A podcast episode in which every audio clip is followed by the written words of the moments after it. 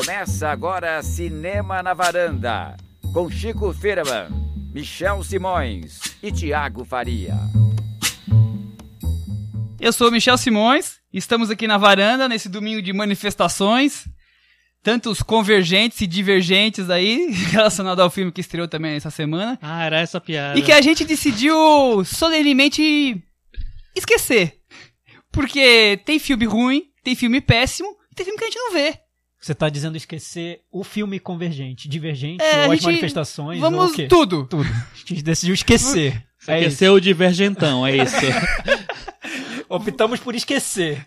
Vamos fazer o podcast no domingo. Esquece essas novelas todas aí do, de filmes ruins ou de manifestações dúbias. Michel, Diga. essa musiquinha que a gente ouviu no início do podcast remete a alguma coisa, algo sobre o tema da edição? o Bom, que, que foi isso? vocês ouviram a música Stand By Me, é, do filme Conta Comigo, e o Thiago vai explicar pra gente qual é o tema de hoje. O nome da edição de hoje é A Ida- Idade da Inocência. Por quê? Porque a gente vai falar sobre filmes sobre a infância, pegando o gancho de dois filmes que estão estreando essa semana. Um deles é o filme de terror Boa Noite Mamãe, sobre duas crianças mais ou menos encapetadas, e também sobre um filme japonês Que chamado... estreou na semana passada. A gente na- faltou semana na passada. semana passada. É, que é Nossa Irmã Mais Nova. isso. um filme novo do Koreeda que também é sobre infância, não é totalmente sobre, sobre esse tema, mas também passa por ele. Então, aproveitando esses dois filmes, a gente vai falar um pouco, fazer uma geral sobre filmes sobre esse assunto, nossos top 5 sobre eles e tudo mais. Antes disso, o Thiago, que é o nosso fã do Cantinho do Ouvinte, Isso aí, a Michel. gente teve comentários essa semana? Olha, vários. Foi uma semana boa em comentários. É, as pessoas estão participando, estão entrando lá no nosso blog, que é cinemanavaranda.wordpress.com. Na nossa campanha, leve o cinema na varanda para apresentar o Oscar na Globo no lugar da Glória Pires. O Chico Todo mundo está bem aqui, empenhado. Quietinho, porque a deixa pra, pra ele Chico aparecer. Firman pro Oscar 2017. Não. É isso. Exatamente, essa é a campanha que a gente já lançou. Michel Simões no Oscar 2017. Vai ser um negócio maravilhoso. Não tenho nem comparação com o do conhecimento seu. Então, gente, no- na semana passada a gente fez esse desafio que era: digam quais foram os filmes de terror lançados desde 2000 de que vocês mais gostam. E algumas pessoas mandaram listas pra gente. Vou falar rapidamente alguns comentários que a gente recebeu. A gente recebeu um comentário, gente, do Japão. Que deve ter Olha! deixado Chico Firman morto de orgulho, porque ele adora o Japão. Eu adoro lá, o Japão, achei sensacional. Enfim. Foi o Leandro Akira. O Leandro mandou um comentário pra gente lá no. Akira ainda, boa. É, Leandro demais, Akira, é um perfeito. grande abraço É o pra nosso você. leitor. Já tá roubando o lugar do Henrique Miura. Coitado do Henrique Mil já tá ficando em segundo é lugar, o é nosso isso? ouvinte favorito da semana, Isso aí. Leandro Akira. Ele falou: Olá, amigos da varanda, parabéns pelo podcast. Esse, esse episódio foi o melhor até agora. Eu também achei, Leandro. Uma pergunta: por que vocês acham que o cinema nacional não produz muitos filmes do gênero terror? Você tem uma ideia, Chico? Por quê? Não Acho que é muito caro. Será que é porque é caro? Não sei, por falta de tradição. Tem, temos o Zé do Caixão, Zé Mojica Não, a gente tem filmes de terror. Eu até esses dias eu compartilhei uma lista que o, o site Boca do Inferno, que é muito legal, que é sobre terror, fez com 10, eu acho que eram 10 filmes brasileiros que passam pelo gênero terror. No- talvez não sejam totalmente terror, mas tem isso. Tem filmes interessantes, sim. Se quiser eu, eu divulgo lá de novo da no nossa, nossa página no A Facebook. gente pode colocar na, nesse, nessa postagem dessa semana, a gente coloca esse, esse site aí. Mas eu acho, Chico, que o cinema brasileiro tem, não tem tradição de cinema de gênero, né? De- é, exatamente. Eu acho que ele tá tentando entrar agora nessa, nessa onda de É, cinema os de filmes gênero. de terror brasileiros não conseguiram ainda atingir um público que o filme de terror tem, né? Mas nem só de Tem uma terror. galera que gosta, mas não, não atingiu a quantidade de gente que gosta de filme de terror especificamente, né? É, não, mas nem só de terror. É, o gênero em si não é o, nosso forte. O, o Thiago falou, acho que é porque tem mais coisa. Tipo, por exemplo, O Lobo Atrás da Porta é um filme policial, né? E a gente também não tem uma tradição de filme policial. Tem filmes policiais, mas tradição mesmo não tem. A gente tem tradição de fazer drama. Filme de E favela. comédia. É, filme de favela. Essa, Então, essa o Leandro resposta, falou. O Leandro Essa deixou- resposta do Chico também responde à pergunta do Bernardo Holanda, que falou que sentiu falta de a gente falar de filmes de horror nacionais. Nacionais, pergunta se, se não existiam. É. Claro. Eu, eu, eu, eu adoro os filmes do, do Mojica. Mas a gente tava falando de filmes de terror de 2000 pra Mas a cá. gente falou do Mojica. Falamos, no finalzinho, lembrou que vai É. ter a amostra dele, tá rolando a amostra dele. Nossa, eu sou, legal. eu sou fã, adoro os filmes dele, os primeiros. É, Aí o Leandro passou o top 5 deles. Eu vou, eu vou falar só alguns, tá, gente? Quem quiser ver o top 5 da, da galera que deixou, é só entrar lá no nosso blog, cinemanavaranda.wordpress.com. Pro Leandro, ele colocou Martyrs, que é o filme francês, que é bem cult e tal. É Em segundo lugar, né? o Deixa Ela Entrar. Terceiro, Cabin in the Woods, que é no Brasil ficou a cabana da Segredo da Segredo Cabana. da Cabana. A cabana do segredo. Cabana do Segredo. É, em quarto lugar, o Arrasta-me para o Inferno. E em quinto lugar, o Hack. Legal, a gente acabou falando um pouco sobre esses filmes, né? O Regis também deixou uma mensagem pra gente falando que. Falando sobre a questão dos spoilers que a gente tinha dito na, na edição anterior, disse que nós temos bom senso e não vamos deixar os segredos dos filmes vazarem. É, exatamente, a gente não vai deixar. Ele até queria um especial sobre Easter eggs. Não sei se rende um especial, um programa inteiro, mas a gente pode tocar nesse assunto sim. Não sei quando tiver um, Poxa, mas um easter gancho pra isso. programa inteiro a gente vai A ter gente- que lembrar de os acho que a gente vai acabar encaixando filmes. Na Páscoa, né? Na Páscoa a gente É, faz. easter exato, pode ser. É, e o, o Pedro Bincoleto, ele falou que gosta bastante do podcast. Obrigado, Pedro. Ele sentiu falta de uma coisa. Ele quer que a gente libere as listas dos filmes na descrição do podcast. Olha, Pedro, a gente vai Hum. estar pensando sobre isso. A gente não sabe Polêmico como vai isso, fazer. hein? É, que a gente quer que vocês ouçam o, o podcast. A gente tá com medo de colocar as listas lá e as pessoas nem entrarem, só pegar as listas, chupar a lista É, e não entrar aqui e então, ouvir a gente. A verdade ouvir. é que a gente não vai colocar lá. mentira, mentira. A gente pode colocar depois do podcast ao ar, É. uma semana depois. Nós estamos achando uma solução, mas em breve nós vai ter as listas, é, mesmo que atrasadas, pra quem quiser correr atrás. É, e veio um comentário lá do Twitter do usuário Vem cá ficar comigo. Né, Chico? Encontrei uma barata na cozinha. É, ele falou assim, que a gente esqueceu do filme Pulse, do Kiyoshi Kurosawa. E realmente mesmo. eu esqueci, e horrível, Eu porque eu adoro esse filme. Devia ter entrado na minha lista. Obrigado, vem cá ficar comigo. Valeu por ouvir o podcast. Muito bem obrigado, observado. vem cá ficar comigo? Não, como assim? Tá, vocês entenderam o que eu queria dizer. É, aproveitando, a gente não pode esquecer de falar do Henrique Miura, que nós homenageamos O que, ele. que ele fez tanto dessa vez? É o Ele- nosso ele- segundo melhor ouvinte da, da semana. semana. É que ele é de todas as Ele semanas. gostou né? do podcast dessa semana? Ele escreveu no Facebook o seguinte: Voltei a ser feliz. É disso que eu estava falando. Isso aí. Isso já responde tudo. Ser Agradamos o nosso, o nosso ouvinte número um desde o começo. Já tô feliz. Ele também deixou um top 10 com 25 mil menções honrosas. Ele parece vocês dois. Eu vou falar o, o top 5, já que a gente só fala o nosso top 5, também tem que falar o top 5 da galera. Os outros, o Nevoeiro, Amantes Eternos, Deixa Ela Entrar e Terra dos Mortos. Isso aí, Terra dos Beleza. Eu, eu achei a, a lista aqui dos filmes brasileiros. Vale falar rapidinho? Pelo menos alguns deles? Vamos lá, vamos- já estouramos um tempo no começo hoje. Ah, pois é. Ó, um filme que realmente a gente esqueceu de colocar, que é legal, que é brasileiro, que é o Quando Era Vivo, do Marco Dutra. Que é um. Com a Sandy. É. Eu não E o esqueci, Antônio não. Eu não Fagundes. gosto muito do filme, mas tudo bem. A Eu gente, não acho- foi um filme eu que acho ruim foi bom, eu achei representativo. interessante. Foi representativo. Eu não gosto. É, mas e aí representativo. eles, é, o- eles no site citaram 13, eu vou falar só uns dois ou três, sei lá. É, eles citaram o Enigma para Demônios, do Carlos Hugo Christensen, é, Ninfas Diabólicas, do João Du, Aqui Tarados, do João Du, Aldi Fraga e Davi Cardoso. Esses filmes não são dos anos 2000, tá? É uma lista de filmes É, brasileiros. o, pessoal, o pessoal não respeitou É. muito a ideia dos anos 2000, mas tudo bem. Não, essa, essa lista aqui Filmes não é dos nacionais, anos 2000. É. Tem as Sete Vampiras que você, você canta no, no karaokê, Michel. Olha só os meus podres vindo à tona aqui. Não, a gente promete. Quando sair, o- sair o próximo filme brasileiro de terror, Vai estar no importante, podcast. interessante, a gente vai falar sobre ele e fazer a lista do top dos top 5 do terror brasileiro. Vocês viram É. que o Thiago voltou a usar o interessante da Glória Pires, já É, esqueceu. Exatamente. Voltou é. com força total. Eu não vou tirar do meu vocabulário por causa dela. A gente e vai tem um- resistir, eu e o interessante, a gente vai até o fim nesse E podcast. tem, e tem, só terminando, tem o Rodrigo Aragão, que é um cineasta de filme de terror, de zumbi principalmente.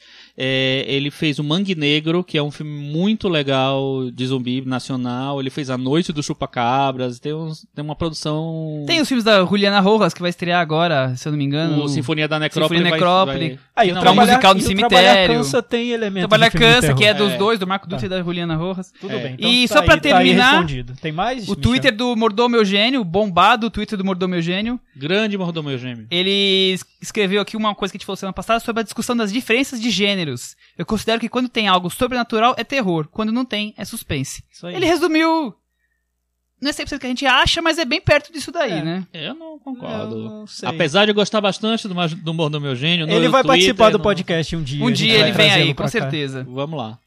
Bom, vamos entrar então nos temas da semana. Vamos lá? Boa Noite, Mamãe. É, filme austríaco de terror, que estreou essa semana.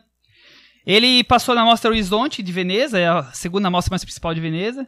Passou, pra você ter uma ideia, junto com Hill of Freedom, do Sang-Soo, com o filme da Jordânia, que foi indicado ao Oscar esse O ano. Lobo do Deserto. É, e o filme que ganhou, que foi o Corte, um filme indiano, se não me engano, que é bem legal. Tribunal. Passou Tribunal, não é corte, é tribunal. corte em inglês, tribunal É. em português, é bem legal. Bom, boa noite, mamãe. Meio chato. É, Ai, meu Deus, polêmica já.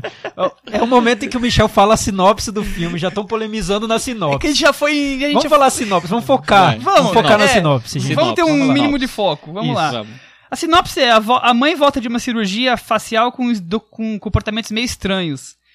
E os irmãos gêmeos, ela é mãe de gêmeos, estranham as atitudes e as perseguições dela para um deles. É, a ponto de duvidarem se ela é realmente a mãe deles.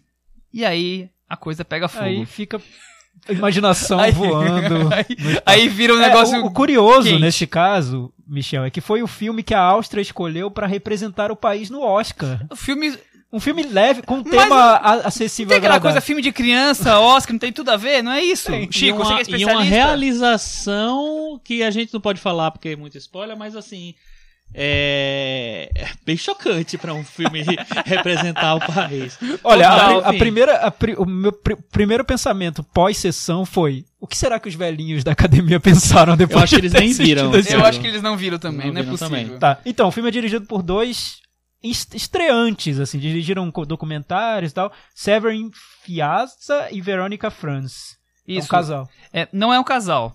Eles não são. Não, eu vou dar mais detalhes. Irmãos? Ela é esposa do diretor austríaco. Ulrich Siedel. Exatamente. E ele é sobrinho deles. Ah, tá. Ah. Então é tia. Ulrich Siedel é um diretor. Nossa, é o primeiro caso na história Nunca vi também. de uma tia e um sobrinho que dirigiram juntos e ela um é filme. bem tiazinha, viu?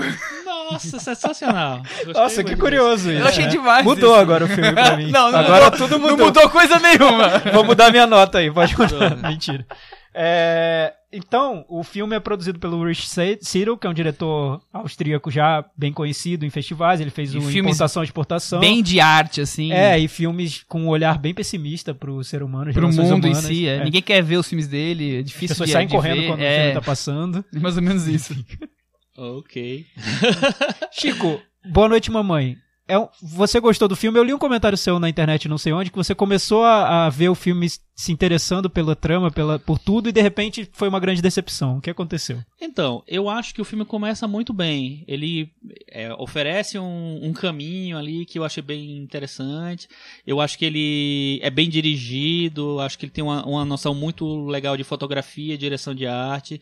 E o- a maneira como ele conduz o filme no começo, a história no começo, eu acho bem delicado, eu acho bem A interessante. primeira meia hora ele cria. Ele, eles, né, criam a atmosfera perfeita do filme, assim, né? Exatamente. Depois que a coisa vai descambando É. pro outro lado. É, ele me lembra muito um filme dos anos 70 chamado The Other, que é The Other, que é A Inocente Face do Terror.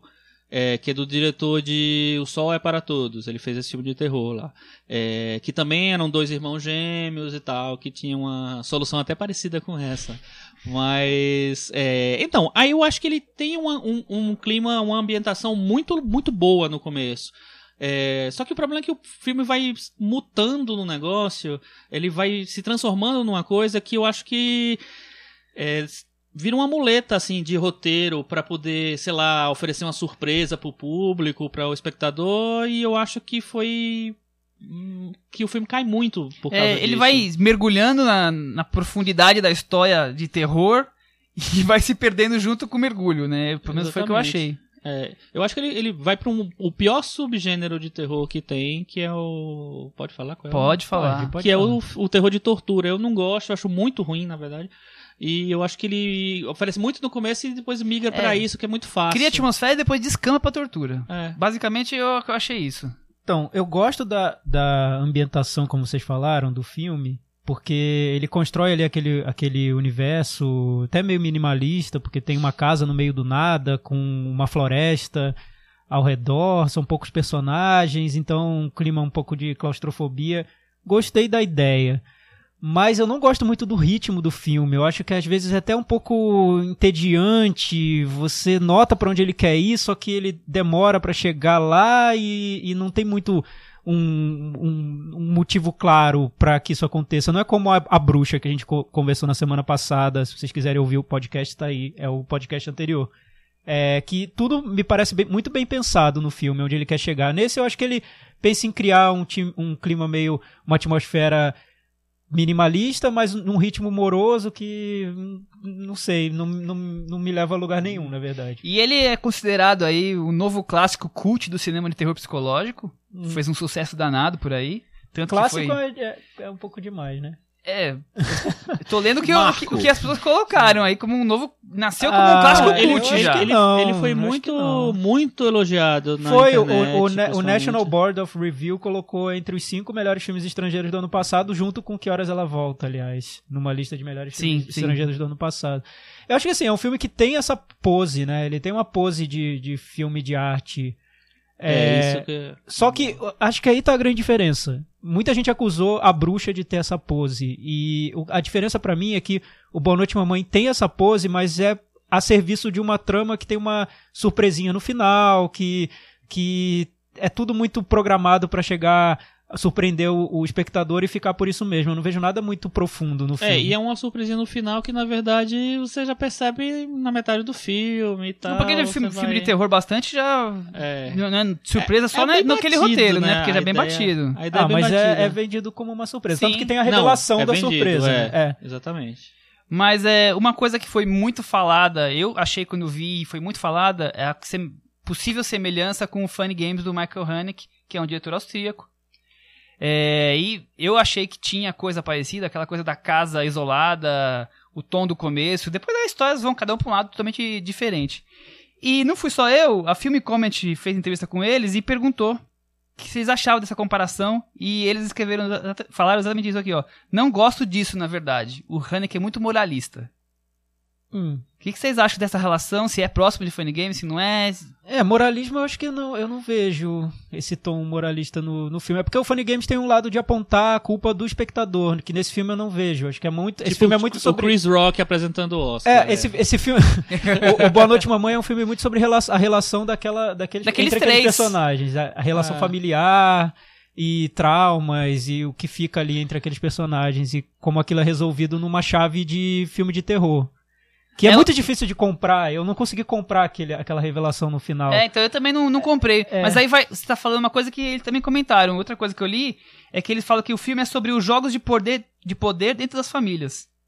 Aquela coisa da mãe solteira que tem que cuidar das crianças e ter a vida fora. Por mais que no filme seja só ela saindo da cirurgia, mas assim, essa relação de mãe solteira e filhos na modernidade, eles acham que eles chegaram nesse nível. Eu não acho que eles chegaram nesse nível nem a pau. Não, é. eu acho que tem uma coisa bem clara ali que tem a ver com o sei lá o que, o que o filme não mostra que é o que vem antes do filme né a gente começa a partir de determinado momento e, e o que aconteceu imediatamente antes é justamente o que reflete no filme inteiro é, não acho que tem essa coisa é, em relação ao Hanek eu acho que tem essa coisa de é, claustrofobia, um cenário meio que único, Isso. atenção e tal. Acho que até. Lembra. Pra... E é austríaco, então você faz uma. Conexão direta. Eu né? não suporto esse filme do Hanek, eu acho insuportável. Ah, que verdade. absurdo. A gente vai fazer edição aí. especial é. em homenagem a Michel ah, Simone. Você pode ter certeza vai. que vai ter. em algum dia. É... Eu vou faltar nesse dia. Mentira, mentira. Não, tem os filmes dele que eu gosto.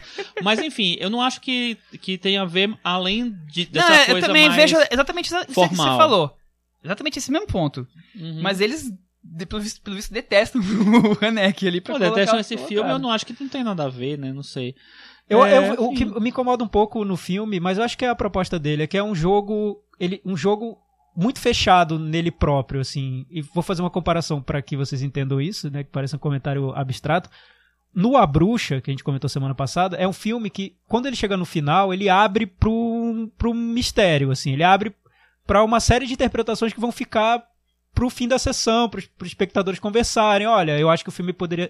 Ele vai por esse caminho, ele discute isso, discute aquilo, discute isso também. Então ele abre uma porta no final do filme. Nesse O Boa Noite Mamãe, acho que ele fecha a porta no final. Ele fala: olha, é isso, acabou. Pum. Acabou a do filme, brincadeira. vocês vão pra casa, tá tudo explicadinho. Acabou, É. vejam outro filme. Ele Eu não a- deixa muito sub- sub- nas entrelinhas, tá tudo muito dado ali pro- no final do É, filme. eu acho assim que filme de terror, tradicionalmente, tem esse negócio de ter o, a surpresa, o truque, a virada, a revelação e tal.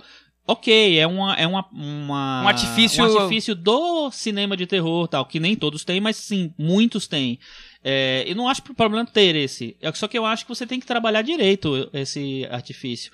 É, e eu acho que ele é, parte para uma parte muito gratuita, para uma forma muito gratuita de lidar com essa a, a virada. Tipo assim, a, a partir do momento que você revela, aí você vai para um negócio muito gratuito, que é a maneira como o- filhos e mães se relacionam a partir daí. Aliás, Chico, eu acho que valeria até um, um episódio pro futuro a gente fazer sobre esses filmes que tem surpresinha no final, porque a surpresa no final faz a gente rever o filme de uma maneira totalmente diferente daquela que a gente viu. A gente, depois da surpresa, a gente pensa, nossa, esse filme que eu vi, na verdade, É desse jeito. é desse jeito. Você Sim. começa a preencher as lacunas que o filme deixou Não, de é. propósito aberto. E tem uma enormidade de filmes assim. E aí é um problema, muitas vezes, porque em muitos casos essas lacunas são preenchidas de um jeito que é totalmente insatisfatório pra quem viu o filme. E em Exato. outros Ficava- casos é muito bom. Ficava é muito interessante. melhor sem a É. surpresinha. Por assim. exemplo, o- no o- Os Outros é um filme que eu acho que preenche isso de uma forma satisfatória. Até porque ele, Uhum. ele adapta um, um- um conto, A Volta do Parafuso, que é um conto muito interessante. Tudo Aham. muito interessante, né, Michel? É, Já ele- passou, ele- você pode é, falar já passou, interessante. Posso falar, já, já passou da validade. Mas o, aí, aí você vê o filme e fala, nossa, realmente, aquele, aquela atmosfera toda que ele criou tinha esse propósito que é curioso, que é tem essa profundidade. Mas quando não cria de um jeito É só pra ter uma surpresinha no profundo, final. aí desmorona o filme É. inteiro. Que é, o caso que eu acho. Eu do acho que também acontece isso nesse filme. Bom, Vamos ao Meta vamos pro Varanda? Meta Varanda? Vamos. Chico, que nota para Boa Noite, Mamãe? Eu acho que eu dei 5, não é isso? Essas pessoas que falam o número na hora antes de começar e depois É, porque mudam. eu vou revelar um negócio. O Michel, ele não calcula tão rápido assim. Ele pede pra gente falar antes a nota. Olha, Mas eu já tive Chico que fazer revela- duas vezes no vivo aqui, gravando. Olha, o Chico acabou de revelar uma su- surpresa que vai fazer você rever esse podcast inteiro. Nunca mais você vai ouvir da mesma maneira. Vira ao contrário esse podcast Isso. e volta. pra Ao som de vai Larie no vinil, você vai ouvir Mas eu vou dizer pra diferente. vocês que um dia, aí eu não lembro qual filme, o Chico falou uma nota e no ar falou outra. E eu tive que fazer a conta voando, sem ninguém perceber. Poxa. Traição isso. Então a nota do Chico é 5, a minha é 4. A minha também é 4. É, com nota final do Metavaranda, Então a gente 43. joga Boa Noite Mamãe da varanda, lá pra fora do prédio. Nossa, essa é uma boa ideia, hein? O filme que a gente joga da varanda que joga pra pra varanda. dentro É. da casa. Boa, boa. 43, Boa Noite Mamãe foi ele pra fica... fora da varanda. Ele ganhou, por exemplo, de Garota Dinamarquesa. Opa. Ah, mas também. Não fala isso não, que o filme é um sucesso. Eu fui nesse fim de semana no cinema, as sessões todas esgotadas, é um sucesso em São Paulo. Lotado. Nossa. Garota Dinamarquesa e o Quarto de Jack, são dois fenômenos de, de bilheteria em São Paulo. Que maravilha. O, o regresso, que eu sempre falo o retorno, como a nossa amiga Glória Pires, o regresso já tá saindo, tá em uma sessão só aí nos cinemas e o, o Quarto de Jack e Garota Dinamarquesa bombando. Continua. Mas eles se saíram depois também, né? É, mas eh, você vai, você tá vai bom, ver, tá você bom. vai ver. Vai ficar vai ser tipo um medos privados em lugares públicos. Mas enfim, a gente O falou. Relato de- Selvagem tá em cartaz até hoje. Até hoje, Relato Selvagem. Ele vai e volta, tem uma sessão lá no Meu Belas Deus Artes, é impressionante. Ah, que mas é Belas Artes adora criar esses fatos, né? Criar o fato, beleza, mas a, a sessão não fica vazia, com certeza. Tem gente vendo. É, o Bispo Não Ma-. Edir Macedo. não vamos entrar nos detalhes dos Dez Mandamentos. Bem, é, a gente agora vai falar sobre filmes de, de infância, né? Aproveitando Filmes- o Boa Noite Mamãe. filmes sobre a infância, então são filmes focados em crianças. Não são Isso. filmes que nós vimos na nossa infância, são filmes que tenham crianças como Esse personagens. vai ter um podcast de- só sobre isso Por isso que eu depois. quis colocar isso, porque nós vamos fazer depois no futuro um, sessão da tarde ou alguma coisa Mas a gente estava conversando infância. sobre isso antes do podcast, no- nos bastidores aqui do podcast. E eu falei com nossos amigos, com o Michel e o Chico, que geralmente quando a gente é criança, a gente se identifica com filmes sobre, sobre a infância. Não sei se é geral isso. Se você ouvinte se identificava, deixa um comentário lá qual filme que você gostava de ver. Mas eu lembro que quando eu era criança, eu vi um filme sobre. um filme bem feito, ou até um filme ok, médio, sobre infância, e eu achava. me identificava com aquilo. Falava, nossa, esse filme é, é bom, é um grande filme porque reflete a minha, as minhas experiências. Não sei se vai acontecer com vocês. Ah, sim, mas assim, é claro, essa é a identificação inicial, É imediata, né? Você né? vê uma criança lá. E assim, Quem é que não queria descer aquele escorregador lá dos Goonies? Todo mundo queria. É normal, acho que quando você é é. criança, você se tem identificação com criança, quando você é adulto, filmes da sua idade, eu acho que isso é, é do ser humano. E, obviamente, com criança, aquela coisa de fantasia, mais ainda, né? Acho Teve é algum mais filme. forte. Ah, não, não vou entrar nesse tema. A gente vai entrar num próximo. Segura a podcast. pergunta, Thiago, pra daqui a algumas semanas. Bom, filmes sobre a infância. Cada um fez o seu top 5, o seu top 5, como vocês já estão acostumando a, a, fazer, a ver aqui a gente fazendo. É, Aliás, claro a gente o- queria deixar uma pergunta pra vocês. Vocês acham que a gente deveria ter feito o top 5 dos filmes do Leonardo DiCaprio? Olha, ele tá Sim não? relembrando o DiCaprio Edition. Sim ou não? Sim Tá, ou vou deixar essa pergunta no ar. Vamos voltar pro, pros filmes da infância. Então, top 5 e mais as menções honrosas gigantescas dessa dupla. Vamos As minhas começar com o Chico, são- que sempre tem mais menção honrosa que As todo minhas mundo. menções honrosas são mais ou menos umas 34. Meu Deus do céu. Vou falar bem rápido. Da outra vez eu falei, demorei muito pra falar das menções, então vou falar só rápido o nome do filme e do diretor, tá? É, um dos filmes que eu citei aqui como menção honrosa foi Cass, do Ken, Ken Loach. Loach. É, Adeus Meninos, do Louis Malle. É engraçado que esse Adeus Meninos é, é de um ano em que quatro grandes diretores fizeram filmes sobre crianças e a, a Segunda Guerra Mundial.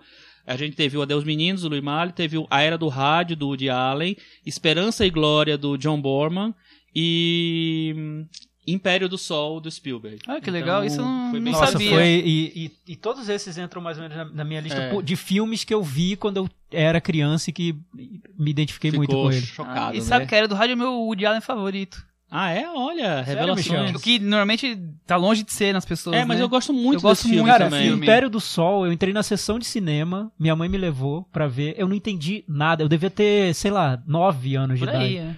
Eu não entendi nada. E- mas eu vi aquele personagem, eu falei, nossa, olha que interessante. Tem uma cena da mala, não, que coisa, que, que personagem, o que, que ele tá fazendo? Não entendi absolutamente nada, não consegui ler legenda. Foi É. frustrante. Depois eu vi mais tarde e e consegui embarcar. Eu vi que era um filme muito mais simples do que eu imaginava. Mas quando eu era adolescente eu achava que era um filme dificílimo, porque eu vi muito pequeno. Interessante essas Você relações, vê, né? Você olhou pra aquele menino e falou do Sol. assim: Nossa, vai ver ser o Batman esse cara. É.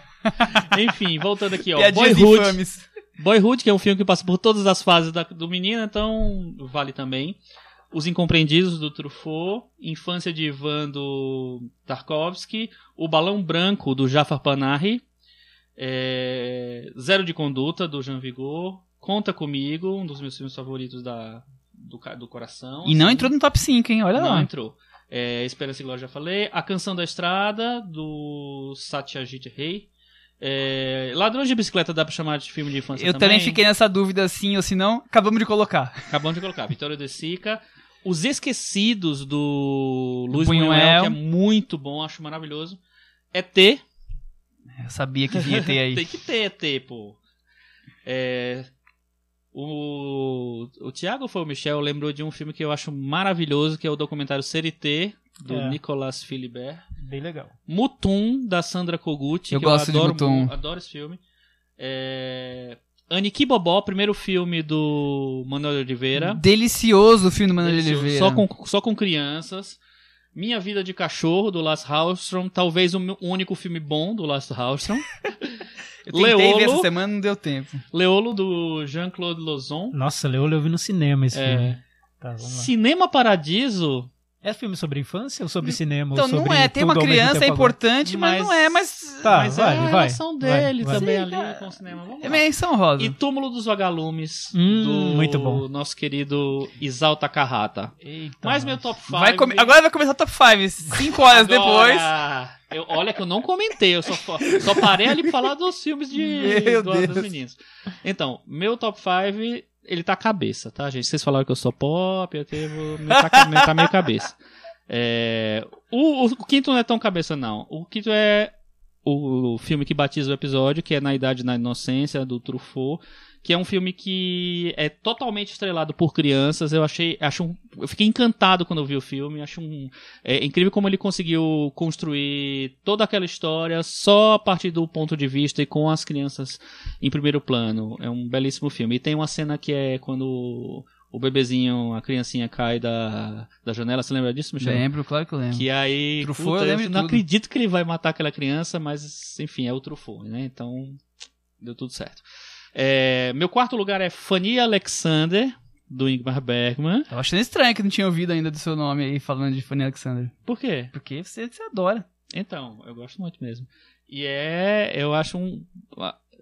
Não é um filme de infância? Talvez não seja, mas. Ah, eu, eu, acho que é um filme de infância, assim. os dois, né? Os irmãos ali são os, os protagonistas. É um filme de família também. Religião, tudo, mas é, a infância tá ali. Terceiro lugar foi O Espírito da Colmeia, filme do Victor Erice, de 73, que tem a Ana Torrent, que é a menina que batizou o Torrent, será que é? Será que ela tem a ver aí sei. Que é um, um filme delicioso, que fala de cinema, que fala de política, que fala... é, enfim... é, na época do... A Guerra da- Civil da- nos anos 40 na Espanha. isso, no- durante o, o Franco, Franco. lá, é, chega Frankenstein para ser exibido na Frankenstein do James Whale dos anos 40, para ser exibido na cidade e muda toda A vida daquela, A vida menina, daquela menina, ela é discute maravilhoso. morte, o que é real, o que é fantasia. É, maravilhoso esse O filme. segundo filme chama Um Garoto Sincero. É um filme do Yasujiro Ozu, de 1929. É um curta, tem 14 minutos.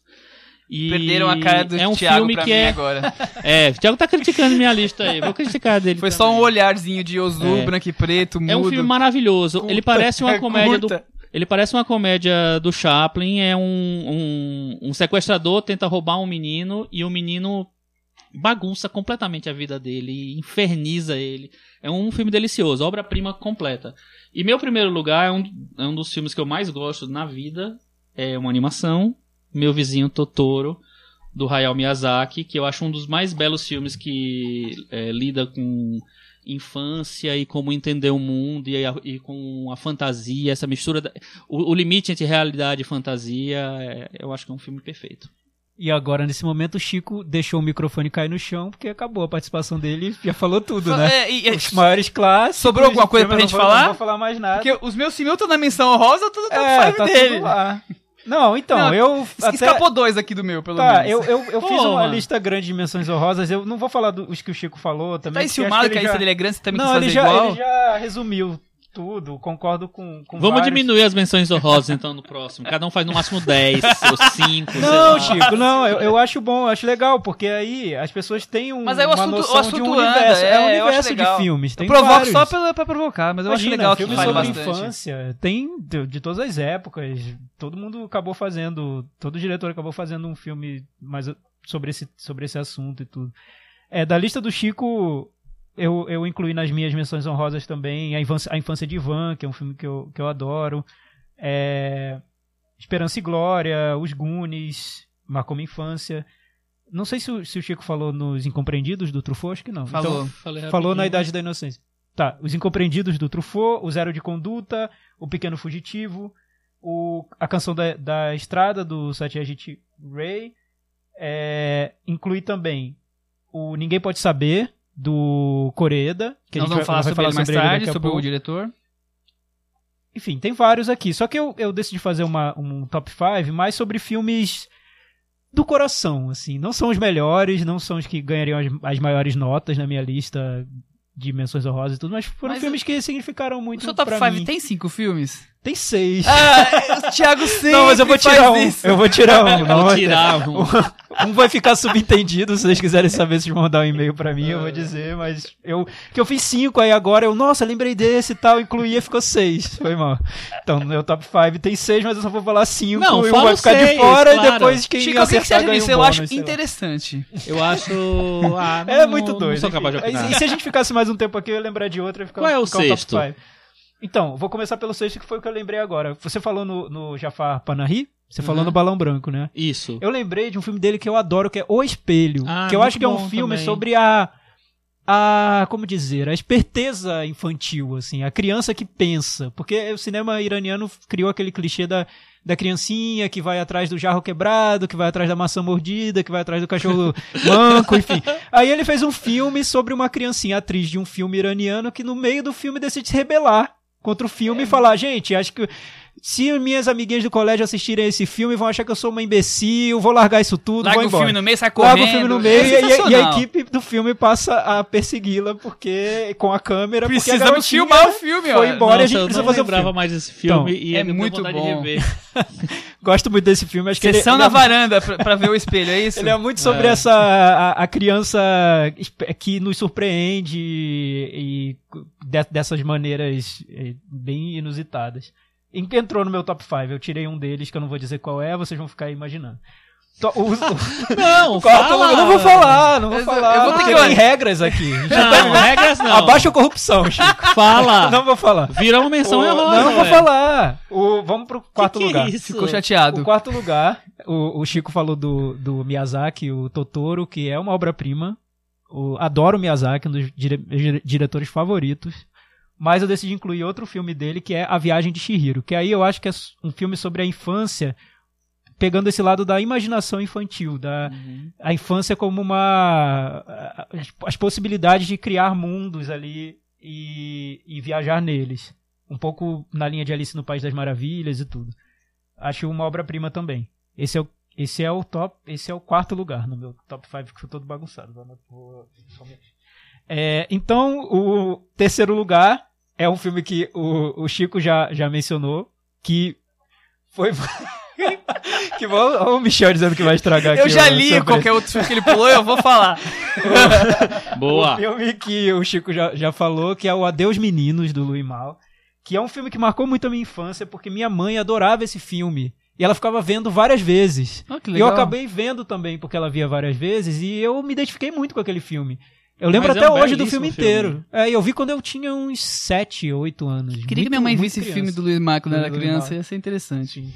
É, entrou aqui por um valor sentimental mesmo. Nem, nem acho que seja um dos melhores filmes do Louis Mal, mas enfim.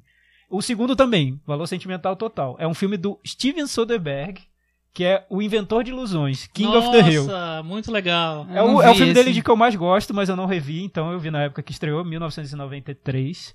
É sobre um garoto, que a vida de um garoto solitário e, e eu me identificava muito com esse filme, talvez porque na época eu era um garoto solitário, então Hum. adoro esse filme, não lembro quase nada dele, lembro Trilha do personagem triste de algumas... É, e de algumas cenas. de uma trilha triste pra montar esse momento do gato solitário. Vamos agora voltar ao Nerd Cast.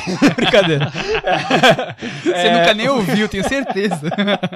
O primeiro lugar do, da minha lista também é um filme que, que marcou minha infância. Esse marcou demais, assim. Era um filme que eu me identifiquei, escrevi. Quando eu tinha blog, eu escrevia fazendo referência a, a situações que eu vivi quando eu era criança e tudo, que é o Conta Comigo, do Rob Reiner.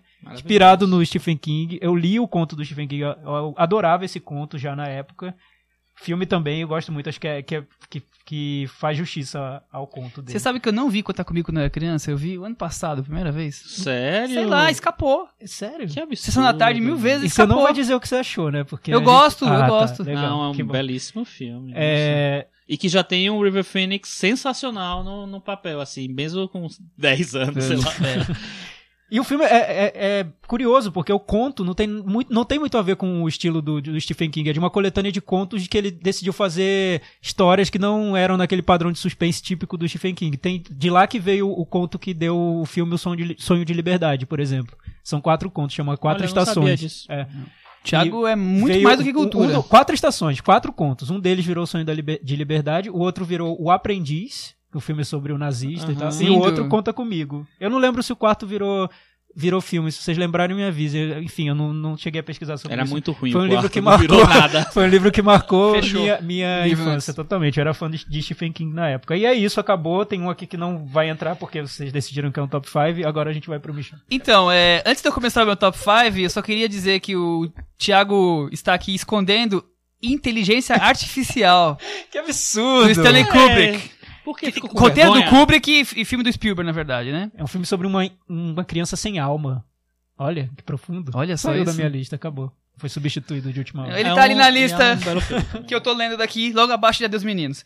Bom, Vai lá, Michel. eu, como fico por último, os filmes que eu vou falar agora já todos quase foram citados, mas não tem problema nenhum, eu vou repetir pela terceira vez muitos dos filmes, porque merecem ser lembrados. Menções honrosas. Cass, do Ken Loach. A Viagem do Balão Vermelho, do Ho Chao Chen. Adeus Meninos, que nós falamos mil vezes aqui. Os Goonies. Eu gosto muito da trama do garoto de Magnolia. É, do menino que lembrava, responde né? as perguntas, o tipo Ah, passa-repassa tá. lá. Uhum. E eu- Uhum. vocês sabem que eu gosto um pouquinho de Magnolia, então a lembrança foi fácil. E um que eu gosto bastante, que eu, que eu quis colocar aqui, é o Temporada de Patos. Ah, Filme mexicano. Fernando Embeck. A bonecada jogando videogame, brincando, esse eu, filme. eu acho Aham. Super divertido. E aí, indo pro top 5 propriamente dito, o meu quinto lugar, pra provocar o Thiago que acabou de falar do filme iraniano, do cachorrinho manco, eu trouxe o filme do Abbas Kiarostami, Onde Fica a Casa do Meu Amigo. É muito bom esse é filme. muito bom esse filme. É o menino que copia a lição do, do amigo e esquece de deixar de devolver o caderno durante a aula. E aí sabe que tem prova, alguma coisa no dia seguinte, e precisa devolver o caderno urgentemente pro amigo e sai desesperado pelo vilarejo pra tentar devolver o caderno sem saber onde o menino mora. É uma coisa assim, super diferente. Um filme super bonito. De persistência, aquela coisa da criança, né?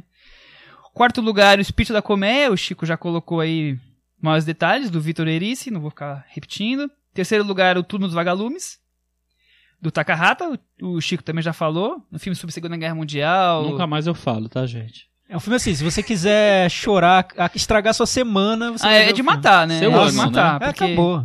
Perdeu a fé no- São, no são ser duas humano. crianças na Segunda Guerra Mundial, que o pai vai pra guerra, a mãe acaba morrendo no meio dos bombardeios e as crianças uma cuida da outra. E é uma coisa É o Assim, irmão, vai o irmão fundo. maior e a irmãzinha. cuida do menor. Tem muito a ver também com teimosia, com essa coisa de você achar que você já sabe tudo, sobre responsabilidade. Segundo lugar, O Balão Vermelho, filme de 56, do Albert Lamorris. Você sabe que esse filme ganhou o Oscar de melhor história original que existia naquela época? É, Ganhou seria o roteiro Oscar. original. Não, já existia também roteiro, eles dividiam. Mas eu achei impressionante quando eu vi. Ganhou o Oscar de, E, de história e original. ganhou o prêmio do melhor média em Cannes. Melhor média, né? Porque tem Que é um- vários é um- passando, né? Na época talvez tivesse. É um média-metragem de um balão vermelho que o menino desamarra e começa a perseguir o balão e pela cidade de Paris. E vai falando sobre liberdade, sobre andar nas ruas. É um filme maravilhoso. E o primeiro lugar não podia escapar Os Incompreendidos do Truffaut. Ah, claro porque que ia ter Truffaut eu na sou lista do o Michel. do time do Truffaut, né? time também sou. Time Truffaut. Time Truffaut, Truffaut. Eu, eu sou time Godard, você é time Truffaut. Exatamente. A gente vai criar uma briguinha, uma rixa no Twitter. Começa a partir de hoje. Eu sou time Truffaut também. É, o Truffaut fala sobre a liber... sobre a criança, não sobre a criança, sobre a in- infância perdida, a criança se tendo que ficar adolescente ou ficar adulto pela pela questão com o relacionamento com os pais, ficar rebelde, Fala muito marginal. sobre ele, né? Te- Tem a ver com a vida dele Uhum. próprio do Truffaut, tem a ver com a própria vida do ator Jean-Pierre Léaud, quer dizer, é, E tem um plano final maravilhoso que faz você querer comprar a coleção Criterion Truffaut pra Toda. sempre. Bom, acho que a gente vai terminando aí o esse assunto. Só uma Vocês têm algum- pode falar. Thiago. Inverno no Clube é o quarto conto lá do Stephen King, das Inverno quatro no estações, ele não virou Não filme. virou filme. Foi o único que não virou. Que coisa, hein? Por que será? Eu não lembro É desse muito conto. ruim. E pra evitar as perguntas que a gente teve agora há pouco, filme de terror, não tem nenhum filme brasileiro. Não tem nenhum filme brasileiro de, de infância pra vocês O ano em que destacarem? meus pais saíram de férias. Então, tem aqui. Pichote? Tem. Então, Pichote, eu, eu é até que eu não- considerei Al- o Algum que vocês gostem bastante? Esses Pichote dois? eu gostava muito. Aliás, eu, na, na faculdade, quando eu fiz uma disciplina chamada Cinema Brasileiro, eu fiz várias disciplinas de cinema na faculdade. E eu fiz um trabalho, meu trabalho final foi sobre Hector Babenco, então eu vi os filmes dele várias vezes, e o Pichote eu adorava na época, mas depois eu li muito sobre o Pichote e o, fi- o filme caiu, um pouco, no meu conceito. É, eu não sou É, muito eu fã de revi Pichote. o Pichote faz uns dois anos, sei lá. E eu acho assim, a primeira parte que é dentro do presídio é muito boa. Muito, muito boa. Depois, quando eles saem do, do presídio, ó, do. do como é, É não, pra criança, é o lá. reformatório, alguma coisa É. assim. Seria um reformatório. E tal. Quando eles saem, aí eu acho que o filme perde também. Acho que É, eu o- também eu vi, eu vi no um cinema, na. Cinemateca, uma, uma amostra do Hector Babenco, que vira e mexe tem na Cinemateca, eu tive a mesma impressão, que enquanto tá no reformatório fica legal, depois dá uma boa caída. Não é um filme que me apaixone. É. Eu gosto bastante do meu ano que meus pais saíram de férias. Eu Com acho- relação à é, infância, eu bom acho, o bem filme. legal. E eu, eu citei o Mutum, né, na minha Ah, sim, que verdade, eu acho um é verdade. belíssimo filme, baseado em Guimarães Rosa. É difícil adaptar Guimarães Guimarães, Rosa. Eu achei Não, que saiu é bem lembrado. Bom, acho que a gente termina por aí esse tema. E pra terminar, vamos falar de Hirokazu Koreeda. Isso aí. Nossa irmã mais nova, que estreou na semana passada. A gente não coube. Na verdade, nós não tínhamos visto ainda. A gente viu essa semana e achou que cabia. É, e o Koreeda fez filmes sobre a infância, dois pelo menos, que eu coloquei aqui nas minhas, nas minhas menções honrosas, que um é o Ninguém Pode Saber, que eu acho que é um filme, assim, dos, bem original sobre infância. É ele, muito ele poderoso. até desce a câmera pra altura dos Das crianças. olhinhos ali das é, crianças, É um filme né? muito poderoso, muito É, forte. eu acho muito bom esse filme. E um O- que é mais recente, que é o... Qual é o nome O que eu mais desejo. O que eu mais desejo. Também é um filme sobre infância que eu, de que eu gosto muito. É, eu também. Gosto O novo chama. Nossa Irmã, Irmã Mais, Mais Nova. Nova. Passou no Festival de Cannes Na no ano passado, na mostra Que ele é um habitué, né? Ele tá sempre em Cannes. Ele Quando você menos espera, ele ganha prêmio. Os últimos quatro, deve ser, né? não, porque tem um de San Sebastian que passou, que deve ter feito, ficado É, pronto depois. O... Conta um pouquinho da história pra gente. Bom, a história. Senta que lá vem a história. Bom, esse é um pai de três irmãs adultas que acaba morrendo no começo do filme. E elas descobrem que, ele, que ela- elas têm uma irmã mais jovem, que também já perdeu a mãe. É, e a, elas acabam no funeral é, meio que assumindo a, a menina, a menina já é uma, uma adolescente, digamos assim, pra vir morar com elas. E o filme é sobre essas re- recordações familiares, a relação entre as três irmãs mais adultas e a irmã mais nova, essa, essa conflito de gerações, esse dia a dia de família, de um monte de mulher morando junta. Tem a avó que mora junto com elas também, quer dizer, é filminho família, a cara dos últimos filmes do, do Coreeda. É, eu acho que mais do que conflito, do que história, assim, é a, A integração. delas, a relação delas de como elas ah, constroem essa relação e, a- e as histórias de cada uma, né? É, eu acho que o filme, como você falou, ele segue uma, uma tendência do, do Coreeda de é, criar esses pequenos, recriar esses pequenos universos familiares.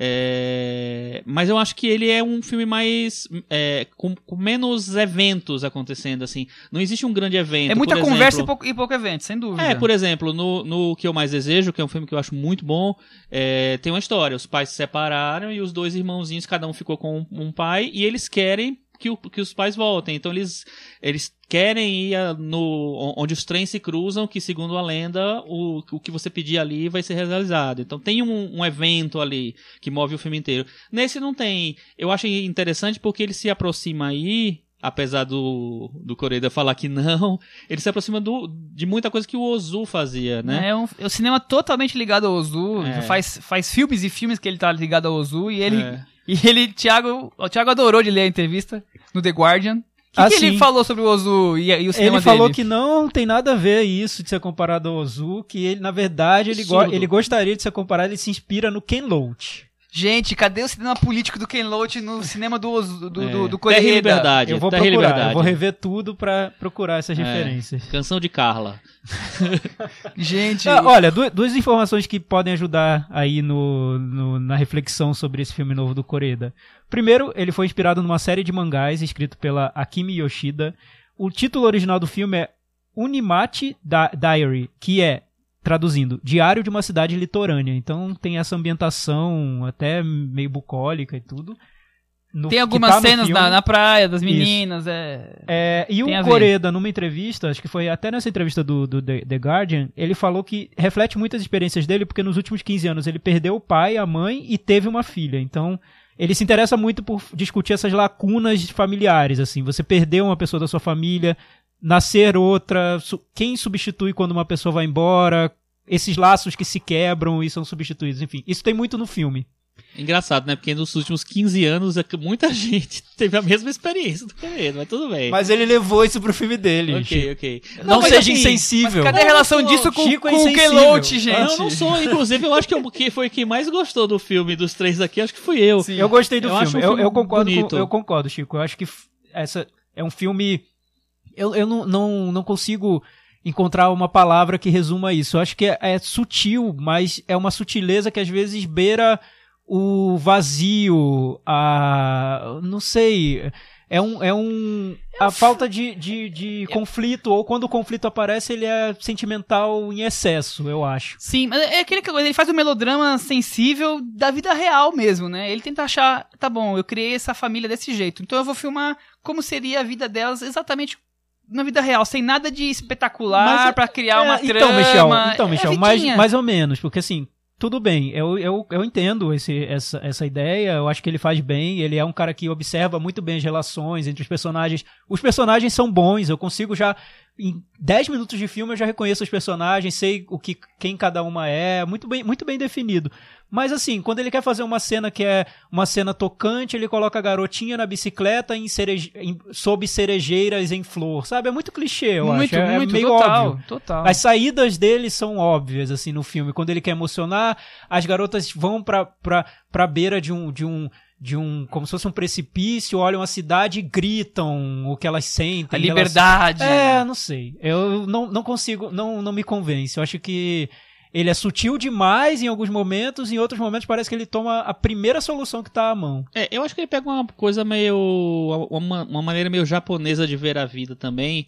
Que o japonês é aquela coisa de tentar deixar as coisas para. segundo plano. Eles, a, a emoção nunca tá à mostra. E quando ela aparece, aí sim ela aparece meio exagerada. Eu acho que o, o filme tem um pouco disso.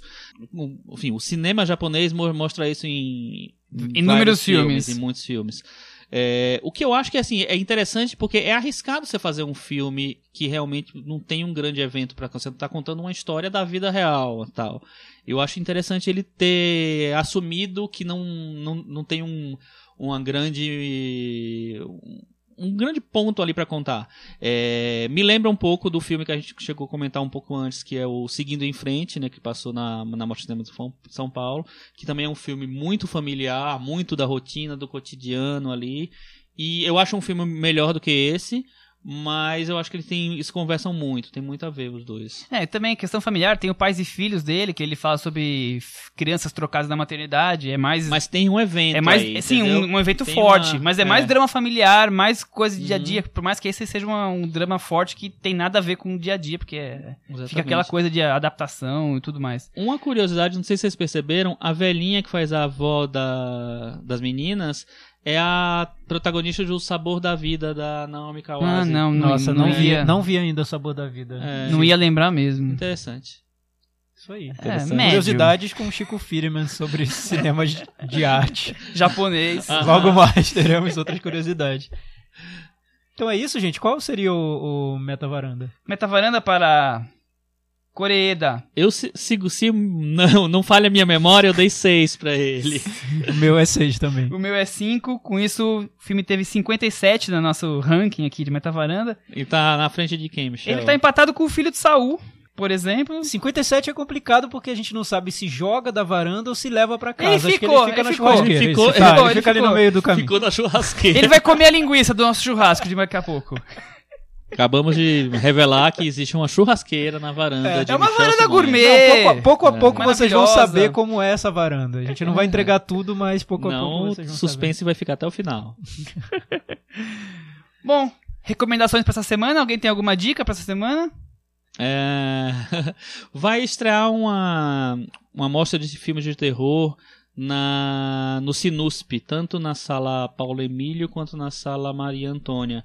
É, tem vários filmes interessantes, vale dar uma olhada, dar uma procurada aí. Muito e aí, bem. Thiago, alguma recomendação? Então, não, eu não tenho recomendação, mas o, o, um ouvinte do podcast, o amigo meu de Brasília, Felipe Moraes, ele passou pra mim um release de cinema que eu achei tão curioso que eu queria compartilhar Vamos com lá. vocês. É, eu vou ler aqui, reci- tentar recitar o release Recitar? pra saber o que vocês acham sobre Um ele. poema. Que bonito. O release cinéfilo do dia, tá, gente? É.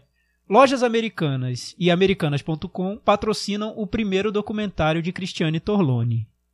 Uau. O título: Amazônia, da cidadania à florestania. Meu Deus. Dois pontos, um despertar. É isso, gente. O que que vocês acham? Acho que com isso nós vamos encerrar por aqui. Obrigado pelos ouvintes e até semana que vem. Tchau.